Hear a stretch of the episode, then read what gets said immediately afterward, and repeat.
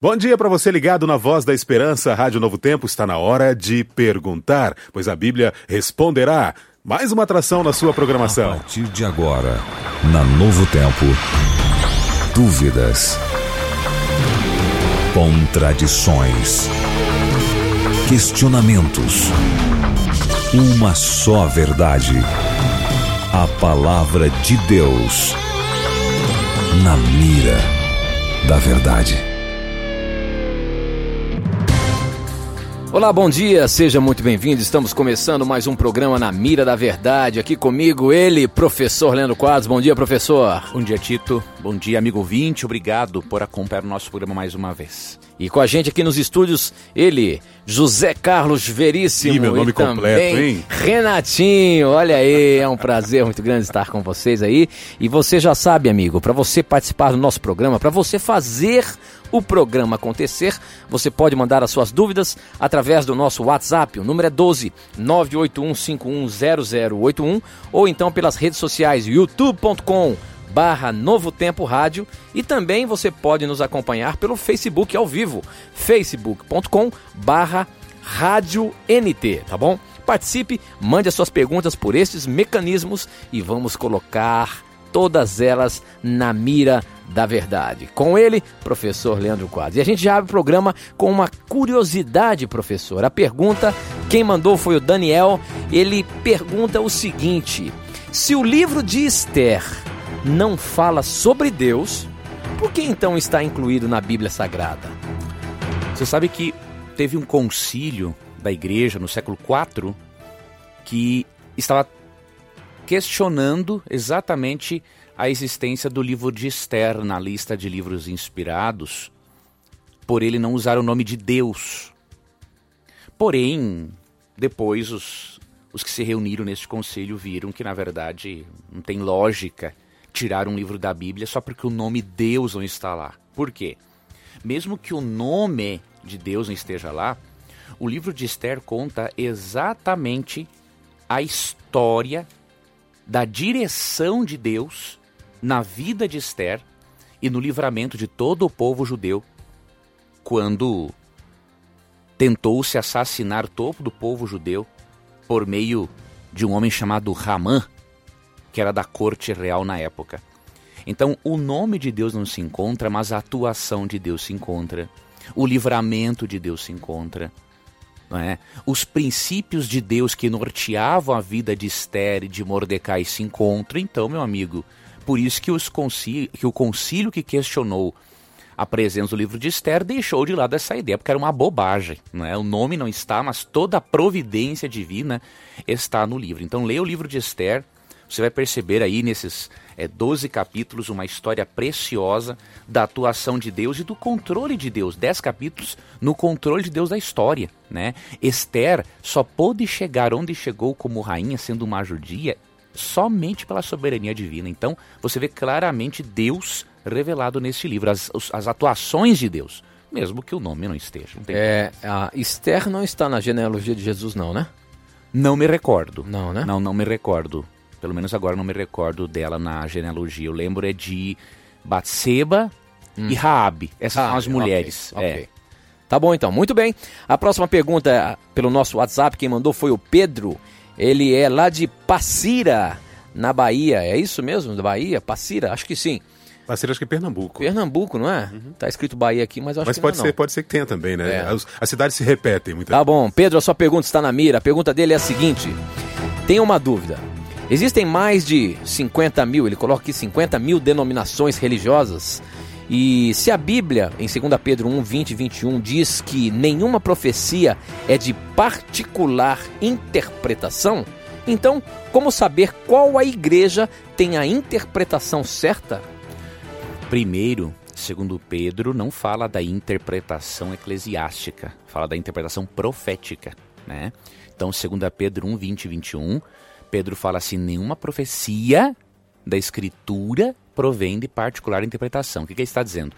Nenhum autor da Bíblia escreveu a Bíblia por si mesmo.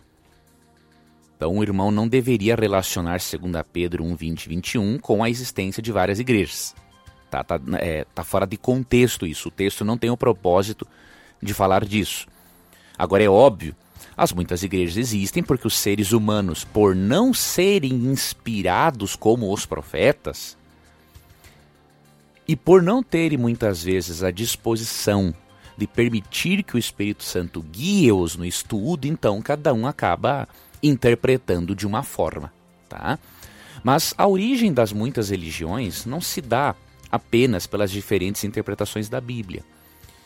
É o ser humano, amigo ouvinte, ele é religioso por natureza, tá? A antropologia nos mostra que a existência de muitas culturas, cada um adorando deuses diferentes, com cultos diferentes, é, isso revela uma das, entre outras coisas, isso revela que o ser humano essencialmente é religioso. Então o ser humano tem necessidade de adorar alguém, adorar algo, né? Então é óbvio que esta necessidade de adorar alguém foi corrompida pelo pecado. E sendo corrompida pelo pecado, o ser humano precisa de uma direção muito íntima do Espírito Santo para ele não sair por aí criando religião, credos diferentes, interpretando a Bíblia de qualquer jeito. Tá bom? Então, essas são algumas razões e não devemos relacionar o texto que fala somente do profeta. Muito bem, mais uma pergunta aí sobre, sobre os livros da Bíblia. Quem mandou foi o Amauri de Toledo e ele quer saber o seguinte: Qual a veracidade do livro de Enoque? E por que ele não está na Bíblia?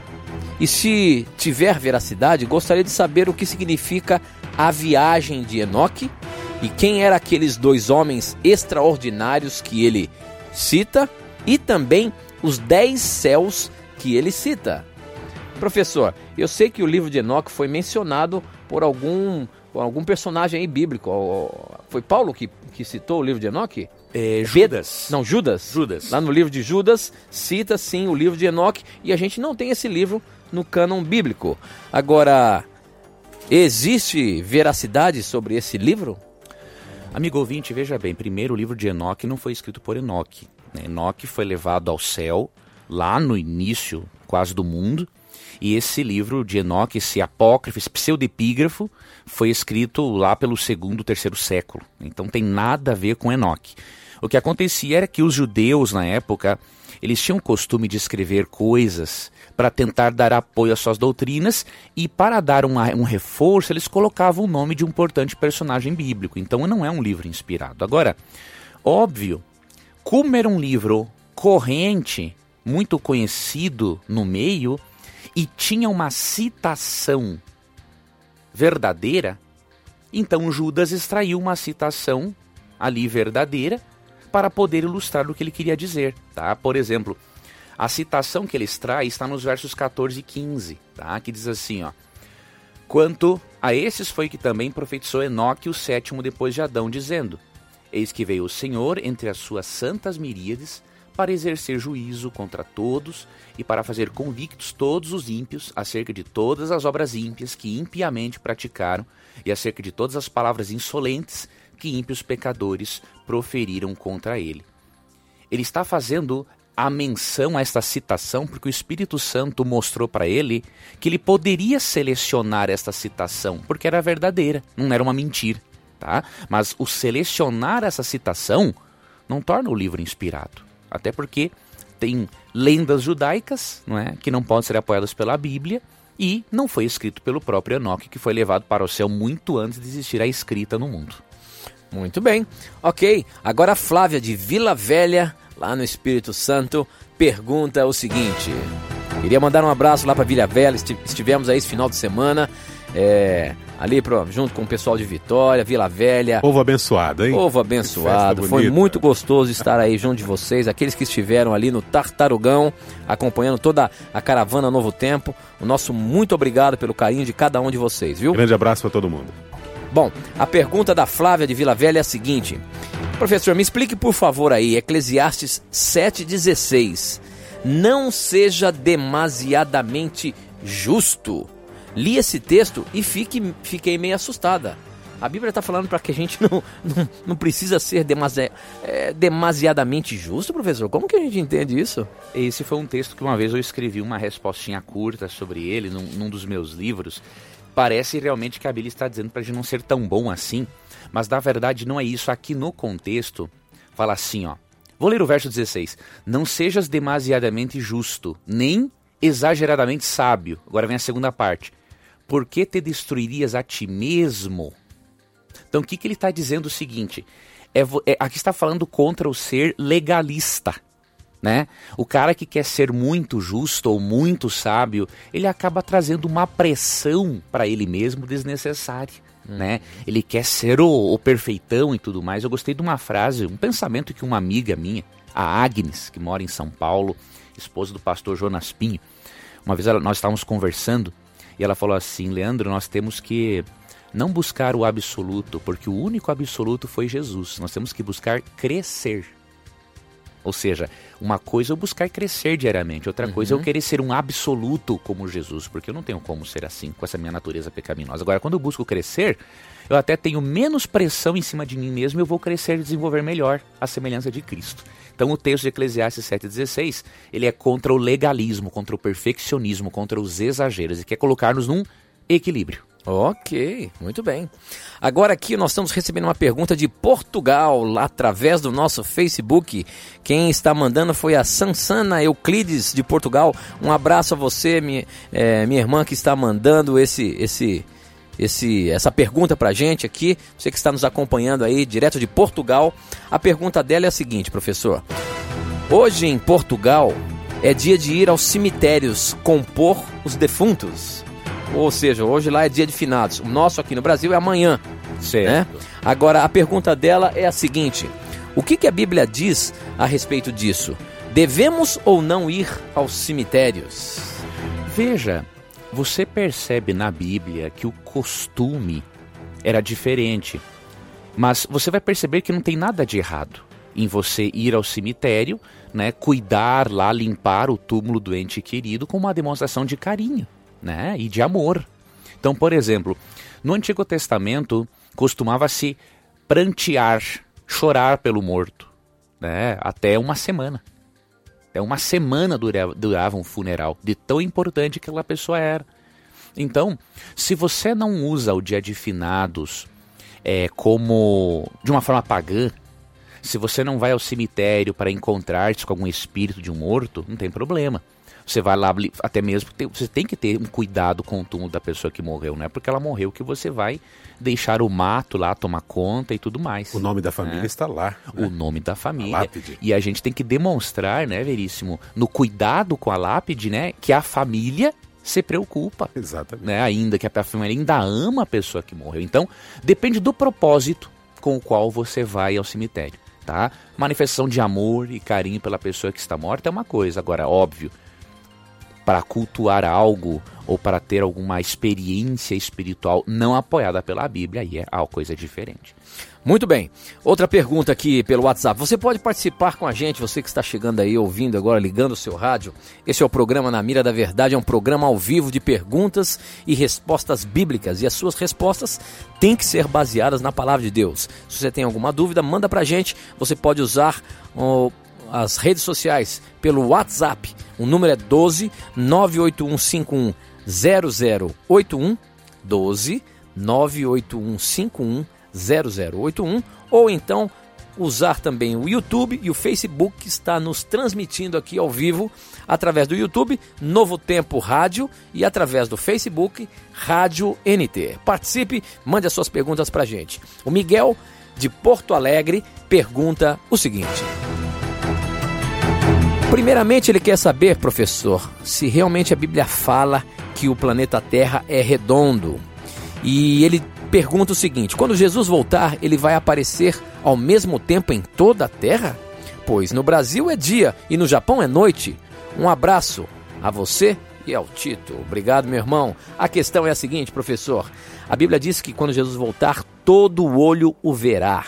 Como que a gente pode conciliar essa afirmação, sendo que o planeta Terra é redondo e, e realmente, se hoje aqui é dia, lá no Japão é noite e, e outros, nos outros hemisférios também tem diferença de horário. Como é que é isso? Veja bem, amigo ouvinte, a Isaías 40, 22 fala realmente que Deus está sentado sobre a redondeza da terra. Então a Bíblia reconhece sim esse fato. Agora, meu amigo, temos que analisar uma coisa: a volta de Cristo será um evento natural ou sobrenatural? Na, sobrenatural. Não é evento natural, né? Então, se a volta de Cristo será um evento sobrenatural, é óbvio que de forma sobrenatural ele vai aparecer a todos, independente de aqui ser dia ou ser noite. A glória de Deus vai se manifestar de tal maneira no céu que não importa o fuso horário, a glória de Deus vai aparecer. Tu tem uma ideia? Apocalipse 22 não é? diz que a glória de Deus é tão forte que a cidade santa, o paraíso no céu, não precisa do sol. Então veja, se a glória de Deus pode iluminar todo o paraíso, diz Apocalipse 22:5, por que, que não poderia iluminar um lugar na terra que é noite? Então não vejo, sinceramente, uma, um fundamento nesse tipo de é, questionamento. Até porque você lê Apocalipse 6, 14 a 17. Ali diz que quando Cristo voltar, o céu vai se enrolar como um pergaminho, ou seja, este azul nosso do céu que nós vemos não tem nada a ver. Cristo vai fazer com que tudo isso desapareça e quando olharmos no céu só veremos aqueles todos os anjos e mais Jesus voltando. E além disso, Apocalipse 6, 14 a 17 diz que todas as ilhas e montes vão se mover do seu lugar, ou seja, é um evento sobrenatural. Não tem como você colocar uma barreira natural para um evento sobrenatural. Agora, quando a gente fala disso, né, a gente percebe que é, é realmente um ato de fé a volta de Jesus. Porque, Com certeza. Porque e ninguém provou em laboratório. As pessoas que estão ouvindo você falar isso no rádio, né, as pessoas que, que não acreditam nisso, realmente acham que isso é uma, uma grande história da carochinha, não é, professor? É, por isso que tem que estudar a Bíblia, as profecias, né? A pessoa que estudar as profecias e ver que se todas as profecias referentes à primeira vinda de Cristo se cumpriram, ele vai ver o seguinte: bom, se as profecias referentes à primeira vinda se cumpriram, as referentes à segunda também vão se cumprir. Então a pessoa tem que estudar a Bíblia, né, uhum. né, Tito? Então a, existem muitos descrentes que são descrentes por exatamente por não estudar a Bíblia. Né? Eu acho que vale a pena reforçar aqui algo. É, por exemplo, quando falou-se do dilúvio, ninguém acreditou. Yeah. E aconteceu. E aconteceu. Quando falou-se do Messias na terra, nem os próprios filhos de Deus é, acreditaram e Jesus esteve aqui e morreu, foi rejeitado. Se a Bíblia diz que Jesus vai voltar, a gente pode ter a certeza, estudando a história, de que isso vai acontecer. Aqui, segundo Pedro 3, é um capítulo que eu recomendo todo cético ler. Ele argumenta exatamente isso, Pedro, né? Que muitos escarneciam de que não ia haver um dilúvio, e o dilúvio pegou todo mundo de surpresa. Qual que é o texto? Segundo Pedro 3, capítulo todo. E aí ele diz assim, ó, muitos também nos últimos dias escarnecem da volta de Cristo, mas quando perceberem o fogo vai pegá-los. Uhum. Né? Então, é, é, é muito importante ler segundo Pedro 3. Muito bem. A próxima pergunta veio pelo YouTube. Quem mandou foi a Eliane. Ela está centro de centro do Guilherme, eu não sei onde é que fica isso. Obrigado pela sua participação, Eliane. A pergunta dela é a seguinte: olha, tem outra pessoa que também fez a pergunta relacionada. Vamos tentar colocar as duas para ilustrar. É, gostaria de perguntar por que que evangélicos não podem usar joias, batons, esmaltes. Isso é bíblico? Aí, pelo, pelo, pelo nosso Facebook, também mandou a Meire Ramos no programa de ontem. Eu até recebi, é, capturei ela aqui para poder compartilhar essa pergunta também. Ela diz, o ela diz o seguinte: Tem uma grande dúvida: é pecado o uso de joias? No livro de Gênesis, lemos que Rebeca recebeu joias do servo de Abraão, sendo ela pertencente ao povo de Deus. Assim sendo, entendo que era costume do povo de Deus usar joia. Me explique isso, professor. E aí a gente complementa então com a pergunta da Eliane pelo YouTube.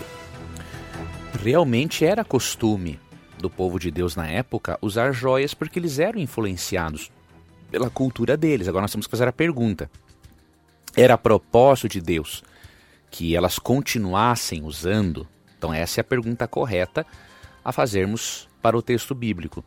E quando vamos para 1 Timóteo 2, 9 e 10, lemos a orientação de Paulo do seguinte modo: da mesma sorte que as mulheres, em traje decente, se ataviem com modéstia e bom senso, não com cabeleira fisada e com ouro, ou pérolas, ou vestuário dispendioso, que é muito caro, né? Porém, com boas obras, como é próprio as mulheres que professam ser piedosas. Então, duas coisas percebemos no texto. Qual é o tipo de adorno que a Bíblia recomenda para a cristã e o tipo de adorno que não recomenda. O que a Bíblia recomenda, aqui no verso 9, é que o adorno seja decente, modesto e com bom senso. Então, primeiro ponto, é possível usar uma maquiagem ou um esmalte de forma decente ou indecente. Tá? Então, aí é uma questão que a Bíblia não proíbe a mulher se adornar. O que a Bíblia quer é que a mulher se adorne com decência, modéstia e bom senso. Já a segunda parte do texto mostra qual é o adorno que Deus não propõe para suas filhas. Cabeleira frisada, que era um cabeleiro trançado com filetes de ouro, ouro e pérolas, aqui se refere às joias, ou roupas caras, né? E então a questão é ostentação. Ostentação. E a joia, a pérola, as roupas caras, Deus não quer que realmente use Isso também é usado então para homens, né? Porque hoje a gente percebe que existem muita, muita questão da ostentação. Tem gente que tem vários e várias correntes de ouro, né? Anéis. É, é... para o homem também é orientação. Olha, quando fala ali, Ou ó, vestimentas caríssimas. O verso 10, tu fala que uma, o enfeite tem que ser as boas obras, ou seja, aqui tem um princípio importante. Eu tenho que chamar a atenção mais para o que eu sou do que para o que eu uso. Né? Então nós cremos que certos adornos chamam mais a atenção para o corpo do que para o caráter da pessoa em si. Né? Então, não estou dizendo que alguém vai se perder porque usa essas coisas, não é isso. Agora, o estilo de vida que Deus propõe para os seus filhos que querem se adequar à Bíblia é esse. Então, recomendo que todo cristão leia com coração aberto, 1 Timóteo 2, 9 e 10, 1 Pedro 3, 3 e 4 também. E não vejo, assim, eu vejo aqui um equilíbrio mulher cuida-se de si, só que não exagera. Ok, muito bem. A próxima pergunta, essa veio pelo Facebook. Você pode nos acompanhar ao vivo pelo Facebook. O nosso, o nosso endereço facebook.com barra rádio NT. Acesse lá, confira e mande a sua pergunta também pra gente. A Dara Carolina, ela é de Vitória, pessoal aí do Espírito Santo acompanhando a gente, obrigado pelo carinho de vocês. A pergunta da, da Dara é a seguinte: Sou da Igreja Cristã Maranata e na minha igreja se prega muito sobre dons espirituais. Eu queria saber se eu posso me apoiar nos dons espirituais nos dias de hoje, ou seja, posso crer nos dons espirituais como sonhos, visões, revelações nos dias de hoje, professor? Veja, devemos com certeza crer em todos os dons do Espírito, só que nós temos que ter cuidado porque certas manifestações não são realmente provindas do Espírito Santo. Muitas vezes a origem é a mente carnal humana, às vezes o Satanás ele falsifica os dons do Espírito. Então, eu vou dar a você uma dica. Primeiramente, lê, lê 1 Coríntios 12, especialmente os versos 29 e 30, que mostram uma verdade importante. Ali não diz que as pessoas receberão os mesmos dons espirituais. Então, esse é um primeiro ponto. Se você, na sua igreja, dizem assim, ó, todo mundo, toda pessoa batizada com o Espírito tem que falar em línguas. Então, esse já é um erro, porque a Bíblia não ensina isso. Aqui em 1 Coríntios 12, 29 e 30, Paulo argumenta, ó, porventura são todos apóstolos? Ele faz uma série de perguntas que exigem um não como resposta, né? Ou todos profetas? São todos mestres? Operadores de milagres? Têm todos dons de curar? Falam todos em outras línguas? Interpretam-nas todos? Entretanto, ou seja, mesmo que nem todos tenham esses dons, procurar com zelo os melhores dons. Então, Paulo orienta a procurarmos com zelo os melhores dons, mas não querermos escolher o tipo de dom que teremos ou pensarmos que todas as pessoas terão os mesmos dons. Um outro detalhe que eu vou lhe dar, minha irmã, assim, de dica para avaliar se um dom vem do Espírito, é a manifestação que a pessoa tem quando diz estar sobre o poder do Espírito, ou sobre a influência dele, tá? Efésios 4, 30 e 31 diz que o Espírito Santo não gosta de gritaria. Então, se uma pessoa, quando tem uma manifestação do Espírito, fica gritando, perde o domínio de si, ela não está com o Espírito Santo. Primeiro ponto. Segundo ponto, é, Gálatas 5, 22 e 23 fala que o fruto do Espírito é composto por nove qualidades de caráter, entre elas o domínio próprio. Certo. Então, se uma pessoa tem manifestações excêntricas, não é o Espírito Santo. Então, respondendo a sua pergunta com um resumo, com certeza devemos crer em todos os dons espirituais, mas devemos ter cuidado em não pensar que todas as manifestações atuais vêm do Espírito. E por isso temos que usar Efésios 4, 30 e 31, Gálatas 5, 22 e 23, para avaliarmos se é realmente manifestação do Espírito ou Satanás está falsificando a manifestação do Espírito. Porque o próprio Jesus diz que vai chegar momento que muitos vão querer entrar no céu, naquele texto, né, professor? Uhum. E ele vai dizer que nunca vos conheceu, mas nós fizemos milagres em teu nome. Não é? É, Ele exatamente. não, eu não conheci vocês. É, Mateus 7, 21 a 23, você bem lembrou, é uma advertência seríssima para todo aquele que acha que só falar em Cristo ou pregar sobre ele ou expulsar demônios já é uma coisa. Não, pode-se fazer essas coisas, está sendo usado pelo diabo. Exatamente. Muito bem. Agora essa chegou pelo nosso WhatsApp, porém nós temos que fazer um intervalo. Aproveite o intervalo, formule a sua pergunta, manda pra gente, a gente volta já já. Na mira da verdade. Já estamos de volta, são 10 horas e 34 minutos, estamos ao vivo aqui pela rede de rádios Novo Tempo. Onde quer que você esteja, sinta-se abraçado. Um abraço todo especial às nossas emissoras espalhadas pelo Brasil. Um abraço à Vitória que estivemos aí esse final de semana. Um abraço também a Teresópolis. Um abraço a Curitiba, a Porto Alegre. Um abraço a Governador Valadares. Um abraço carinhoso a Belém do Pará. Um abraço também a Salvador e outras mais daqui a pouquinho a gente fala. Um abraço a todos vocês que estão ligadinhos com a gente aqui na Rede Novo Tempo. Esse é o programa Na Mira da Verdade, um programa em que você pergunta e a Bíblia responde. E a próxima pergunta chegou pelo nosso WhatsApp aqui, professor. Vamos Quem lá. mandou foi a Cibele. Ela é de. Ce- Olha só, rapaz. Hoje é a Bahia, a, o Espírito Santo tá, tá participando aqui. Esse povo marca presença. viu? Serra, Serra no Espírito Santo, mandou a seguinte pergunta, professor. É possível uma pessoa ser arrebatada aos céus ou ao inferno hoje? Não da forma como muitos irmãos é, pentecostais acabam pensando. Vou explicar o porquê. Mas não da forma, quer dizer que existe uma outra forma? Não, Deus que se ele quiser, ele pode. Como ele fez com Enoque e Elias, ele pode levar. Só que veja, quando Deus arrebata, né, de duas formas. Ou ele leva o corpo todo, ou Deus dá uma visão profética, como fez Paulo em 2 Coríntios 12, 2. Agora, da forma como muitos irmãos interpretam, né, de que o espírito saiu do corpo e foi ter uma visão do céu ou do inferno, isso não é possível. Ou ser reabatados, assim como, é, como se diz aí, secretamente, professor? É, então veja bem, ó. É, a Bíblia não ensina, amigo ouvinte, que existe a possibilidade de o espírito viver fora do corpo. Tá? A Bíblia não vê essa possibilidade. Então o profeta, quando tinha uma visão profética, ele tinha a sensação de estar fora do corpo, como Paulo, em 2 Coríntios, na verdade, 2 Coríntios 12, 1 a 4.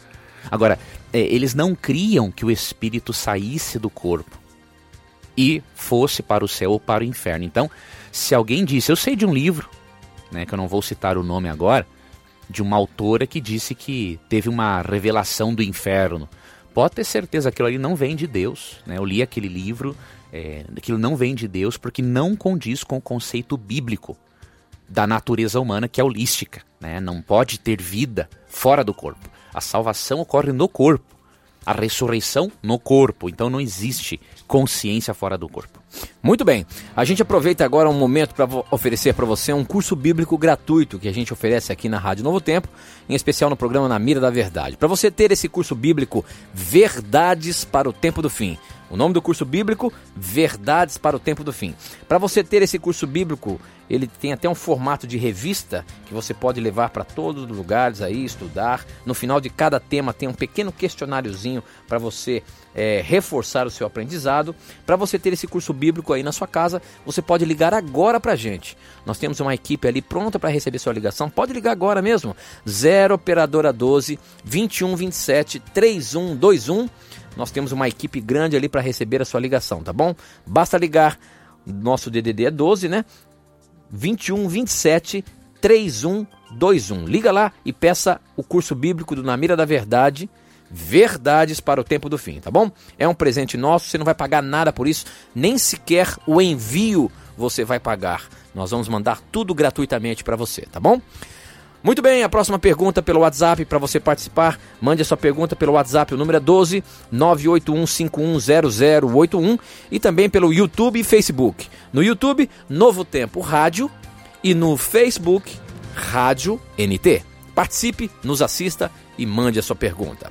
O Milton de Poços de Caldas pergunta o seguinte, professor.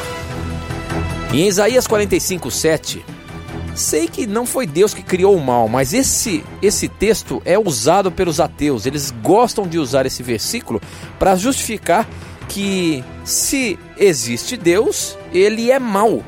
E aí, professor, o texto diz o seguinte: é, Isaías 45, 7. Eu sou o Criador da luz e da escuridão, e mando bênção e maldição. Eu, o Senhor, faço tudo isso. Esse é o texto clássico onde dá a entender de que Deus também criou o mal ou cria o mal. Como interpretar esse texto, professor? Realmente, é, os ateus usam, alguns ateus usam esse texto e isso aí só revela um problema, né? O ateu, obviamente, ele não tem conhecimento das regras de interpretação bíblica. Porque se ele tivesse, ele jamais usaria um texto desse. Por exemplo, se você conhece um pouquinho do hebraico e você interpreta contextualmente a expressão que aparece aqui para a palavra mal, você resolve o problema, né? Então, quando fala assim, Deus fala assim, ó, eu formo a luz e crio as trevas, faço a paz e crio o mal. A palavra hebraica para mal, ela significa tanto o mal moral quanto o mal como calamidades, tragédias, inundações, né? E quando você vai para o contexto, no capítulo 47, 11, você percebe que o mal que Deus cria nesse contexto não é o mal moral. Vou ler aqui. Pelo que sobre ti virá o mal, que por encantamentos não saberás conjurar. Tal calamidade cairá sobre ti, da qual por expiação não te poderás livrar. Porque sobre ti de repente virá tamanha desolação como não imaginavas. O mal que Deus criou é a desolação, a calamidade sobre o Império Babilônico por meio da invasão de Ciro, do Império Medo-Persa. Este é o mal que Deus ia criar sobre Babilônia. Tá ok? Então, este é o contexto. A palavra mal, no sentido moral, não vem de Deus. Por exemplo, Tiago 1,13. É uma outra regra bíblica, de interpretação bíblica, que o ateu precisa conhecer para não tirar conclusões assim do nada, né? Então, Tiago, uma outra regra bíblica é você, regra bíblica é você utilizar mais de um texto das escrituras para depois chegar à conclusão do tema, né? E Tiago 1:13 diz assim: Ninguém ao ser tentado diga: sou tentado por Deus, porque Deus não pode ser tentado pelo mal e ele mesmo a ninguém tenta. Além desse texto dizer que Deus não pode ser tentado pelo mal e a ninguém tenta, né? Temos o Salmo 5, verso 4, que também é um texto esclarecedor, que diz: Pois tu não és Deus que se agrade com a iniquidade, e contigo não subsiste o mal. Então, óbvio, Isaías 45, 7 é um contexto muito específico, não tem nada a ver com o mal moral. Muito bem, professor. A próxima pergunta também chegou pelo nosso WhatsApp. Quem mandou foi o Jailton, de Jacobina, na Bahia, e ele pergunta o seguinte: Queria que o professor me tirasse uma dúvida sobre o livro de Jó. No capítulo 41, fala sobre um tal de Leviatã. Ele representa um animal ou um monstro, como muita gente diz? O Leviatã, amigo ouvinte, mencionado em Jó, é, também o behemote mencionado em Jó, é, nós não temos informações sobre esses animais. Eles são, sim, animais pré-históricos, né, que não existem mais, foram extintos, mas os tradutores não têm informação sobre este animal. Tá? Nós cremos que são, sim, animais pré-históricos, que foram extintos. Né? Alguns dos exemplares de animais pré-históricos que foram para a arca com Noé. Agora, nós não temos como ir além disso, porque a Bíblia não nos revela que tipo realmente de animal, que espécie de animal é esse. Ok. A Zenaide de Aracaju agora quer saber o seguinte: Por que, que em Gênesis 10, 31 Diz assim: Estes são os filhos de Sem, segundo as suas famílias, segundo as suas línguas, nas suas terras, segundo as suas nações. Se foi na terra de Babel que Deus confundiu as línguas, por que que diz isso antes da Torre de Babel? É que o autor bíblico, ele não segue sempre uma sequência linear para descrever a história como nós fazemos. A nossa mente ocidental, ela é assim. A mente oriental é diferente, né? Então, no capítulo 10, ele só quis dar uma informação de onde vieram as línguas. E no capítulo 11, ele deu a informação de como se originaram as línguas. Realmente, se ele fosse um ocidental, ele colocaria no capítulo 10 como se originaram as línguas e no capítulo 11 é, de onde elas vieram dos descendentes. Mas é um autor hebreu, não é? um autor com pensamento oriental, ele viu a importância mais de destacar isso, então simplesmente não está numa sequência cronológica, mas os dois capítulos são complementares. Outra pergunta sobre o livro de Jó aí. Estamos estudando atualmente, a Igreja Adventista tem no seu estudo diário, né, através da, dos guias de estudo, do Lições da Bíblia e Lição da Escola Sabatina, estão nesse trimestre estudando sobre o livro de Jó e muitas pessoas começam a, a ver ali e estudar. A pergunta é o seguinte: atualmente, ou melhor, há um consenso de que o livro de Jó teria sido escrito o primeiro livro, o primeiro livro escrito na Bíblia. Agora, como explicar as duas passagens que mencionam Raabe, por exemplo? Teria Jó vivido depois de Raabe? Como explicar que Moisés tenha escrito o livro de Jó se ele morreu antes de entrarem em Jericó? Veja, primeiramente, a segunda parte do argumento ela não tem assim uma validade pelo seguinte, nós poderíamos argumentar como Moisés escreveu o Gênesis se ele não estava no princípio da criação. Então certo. tem lógica, né? Ele escreveu tanto o Jó quanto o Gênesis sobre inspiração, considerando ainda que ele conversava com Deus face a face, tá? Já a primeira parte da pergunta, a palavra Raab, como aparece ali, é, ela não se refere a um personagem em si, se refere à maldade. Tá? Então, como a raiz da palavra tem esse mesmo significado, né, é usado no livro como uma referência, uma personificação da maldade, tá? Mas não tem nada a ver com a personagem em si mencionada naqueles dias. Ok, agora uma perguntinha capciosa para você, meu professor. Vamos ver como é que você se sai. Quem mandou essa pergunta foi a Priscila. Ela é de Porto Alegre também e pergunta o seguinte: Em Neemias, 1 Samuel, 2 Samuel, enfim, os livros dos reis, fala sobre combates de Davi com outros povos. E no texto fala que Deus mandava ele matar. Aí eu pergunto: um dos mandamentos de Deus não é não matarás? Como que Deus mandava Davi matar pessoas?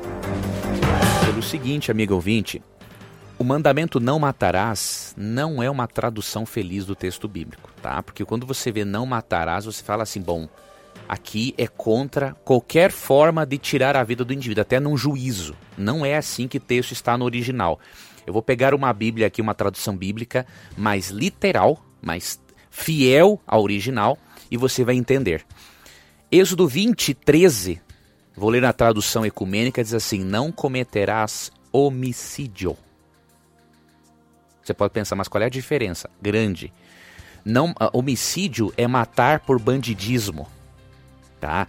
O que Davi fez não foi por bandidismo. Deus mandou ele executar civilizações pagãs que eram extremamente ímpias.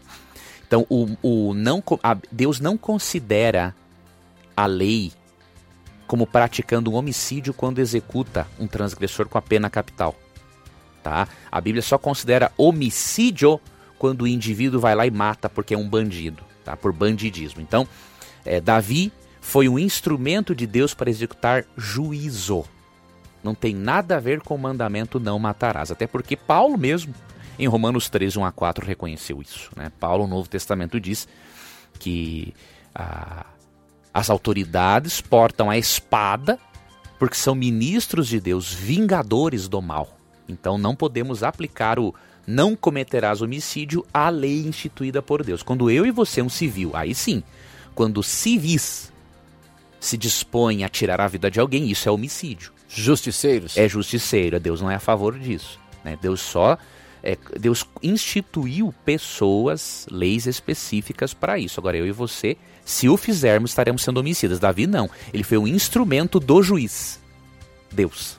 Né? É interessante, Tito e professor, que a gente, nas escrituras, a gente percebe que Deus não se agradou nunca da, da morte de seres humanos, Exato. nem mesmo aqueles que deveriam morrer, que precisaram ser executados. Uhum, né? E o próprio Davi, que por, na, na sua jornada derramou muito sangue, não, não, acabou não construindo o templo, não edificando o templo. E ele era segundo o coração de Deus. Era segundo o coração Deus de Deus. disse para ele: não, não vai ser você, não. Você, na sua história de vida, você tem muito sangue. Então não é você Exatamente. que vai construir o templo, não. Seu filho é que construirá. Aquele Mas- sangue derramado era necessário, mas Deus não, não era se agradava. Deus não se agradava. Vocês entraram num ponto muito importante, vocês me ajudaram a lembrar de um texto que eu não tinha lembrado.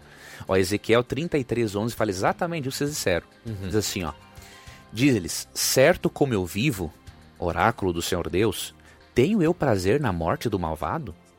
Prefiro que o malvado mude de conduta e viva. Voltai, voltai de vossa má conduta, porque deverás morrer, casa de Israel. Então Deus mostra exatamente isso que vocês disseram. Ele teve que executar. Só que ele não gostava disso. Não era preferência. A preferência de Deus é que eles mudassem de vida.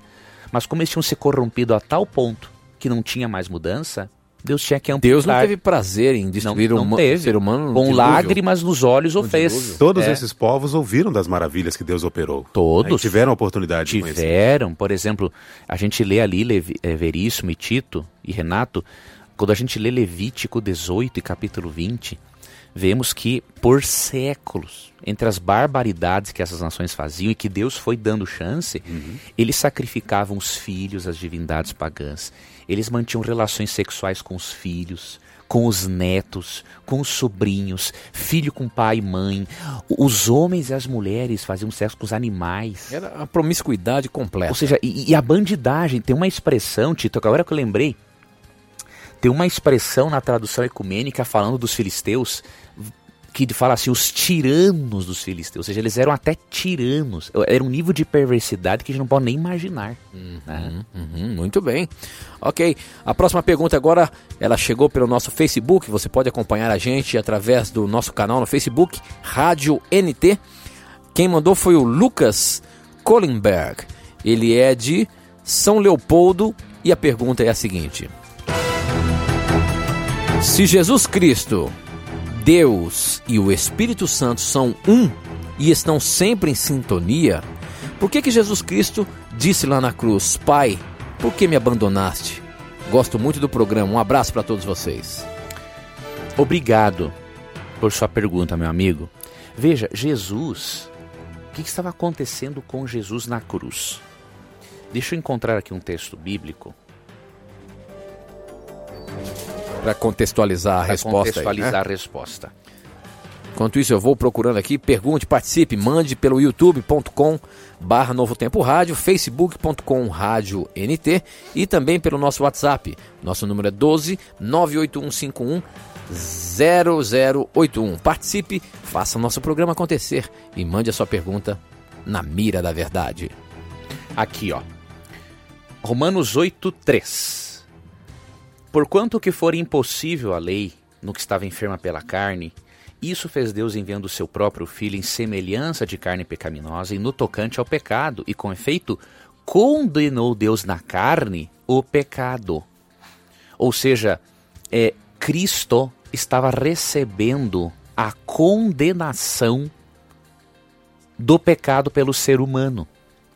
Quando Cristo recebe a condenação, o que, que Cristo sente? Ele sente a maldição do pecado. Em Romanos 6,23 diz assim: o salário do pecado é a morte. Então, em Mateus 27, quando Cristo está na cruz e clama: Deus meu, Deus meu, por que me desamparaste? Mesmo ele estando em sintonia com Deus, lembremos que ele recebeu toda a culpa do pecado. Ali nos versículos 46 e 47 né, de Mateus 27 diz isso, que ele clamou Deus meu, Deus meu, por que me desamparaste? Então, mesmo ele sendo o divino humano, ao ele receber toda a culpa, obviamente que ele sofreu também a consequência. E uma das consequências é sentir a eterna separação de Deus. Tá? Então, Cristo experimentou isso porque ele assumiu a culpa e o peso dos nossos pecados. Ok, essa aqui também é pelo nosso Facebook, o Marcelo Fernandes, de Mi... Mirilândia do Sul, pergunta o seguinte: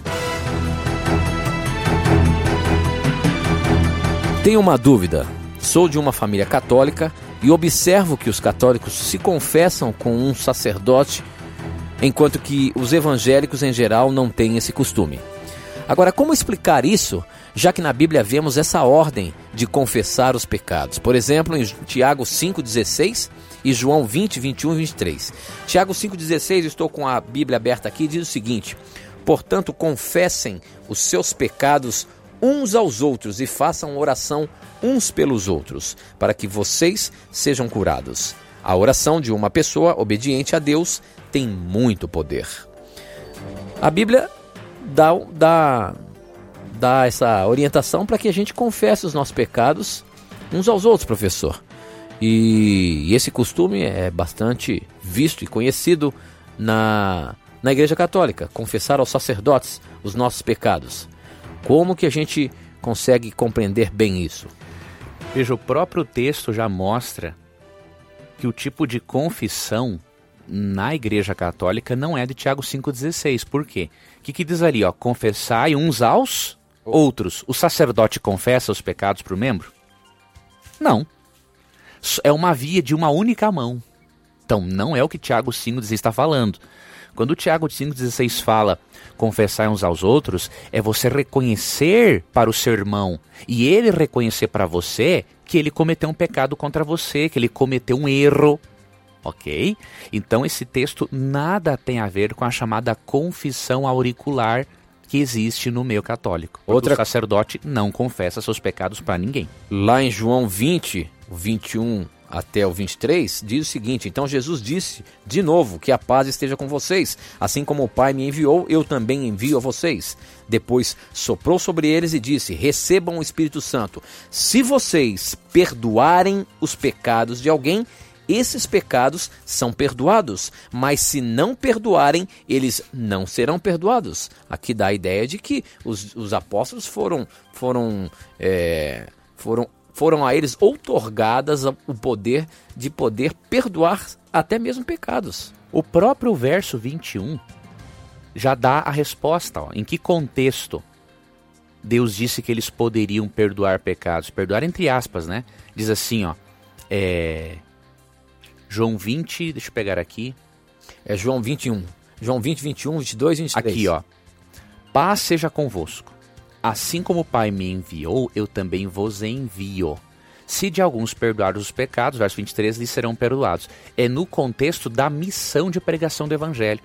Assim como Cristo envi... assim como o Pai enviou Cristo e Cristo envia os seus discípulos, eles teriam poder, por meio da mensagem de Jesus, levar perdão ou não para a pessoa.